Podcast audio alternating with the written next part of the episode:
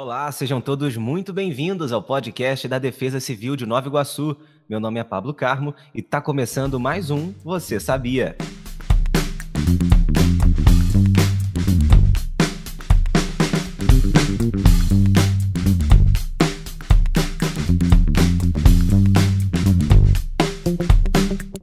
Você sabia? E hoje nós estamos aqui com a Mariana Oliveira, coordenadora do Centro de Monitoramento, Pesquisa, Desenvolvimento e Inovação da Defesa Civil de Nova Iguaçu, para falarmos um pouquinho sobre a diferença entre alagamento, inundação e enxurrada. Geralmente, muitos se confundem com esses termos, né, Mariana? Primeiro, quero te desejar boas-vindas aqui ao nosso podcast e começa contando para a gente a forma correta de utilizar cada um desses termos. Obrigada, Pablo. Pois é, muitas das vezes esses fenômenos são tratados como sinônimos, quando na verdade possuem características e significados bem diferentes.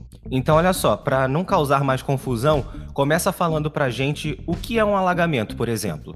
Então, Pablo, o alagamento ele é definido como o acúmulo momentâneo de água em uma determinada área por problemas no sistema de drenagem. Então, quando nós temos a ocorrência de chuvas, um sistema de drenagem por vezes ineficientes, é, é comum a ocorrência, a formação de bolsões de água nas vias públicas, sendo, portanto, um exemplo de alagamento. Ah, agora eu entendi. Então aquelas poças que se formam nas ruas, calçadas, são alagamentos. E quando há transbordo dos rios da cidade, o que seria isso? Então, quando há o transbordo do rio, seria uma inundação.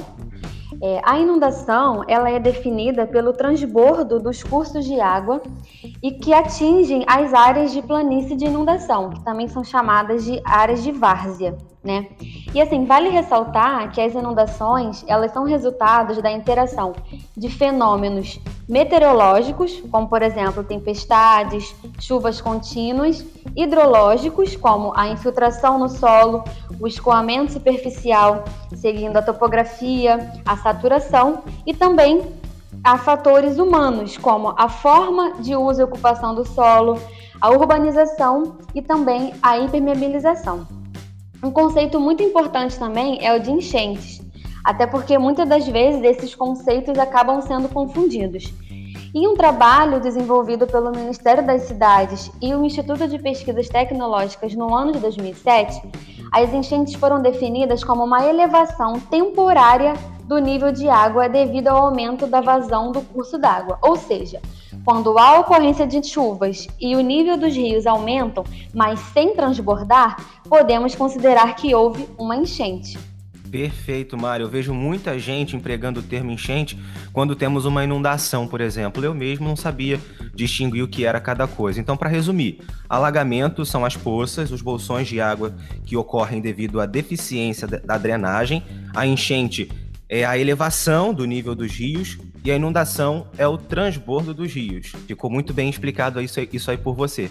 Mas e as enxurradas? Explica pra gente. De acordo com o Centro Nacional de Monitoramento e Alerta de Desastres Naturais, o CEMADEM, a enxurrada ela pode ser definida pelo escoamento superficial concentrado de água e com alta energia de transporte, apresentando grande poder destrutivo e são geralmente causadas por tempestades intensas. Estes eventos podem durar minutos ou horas, dependendo da intensidade e da duração da chuva, da topografia, das condições do solo e da cobertura do solo. As enxurradas podem arrastar veículos, pessoas, animais e mobílias por vários quilômetros.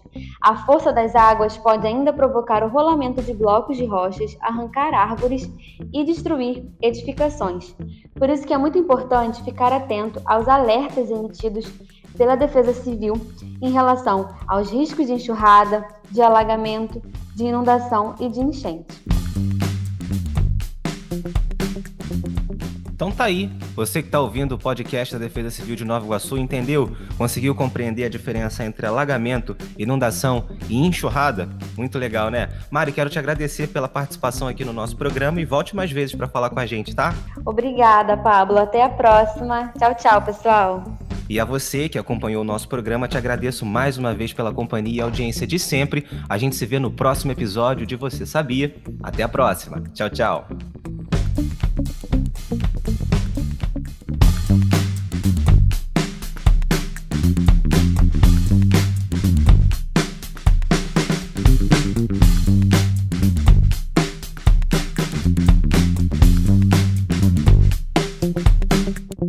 Você sabia?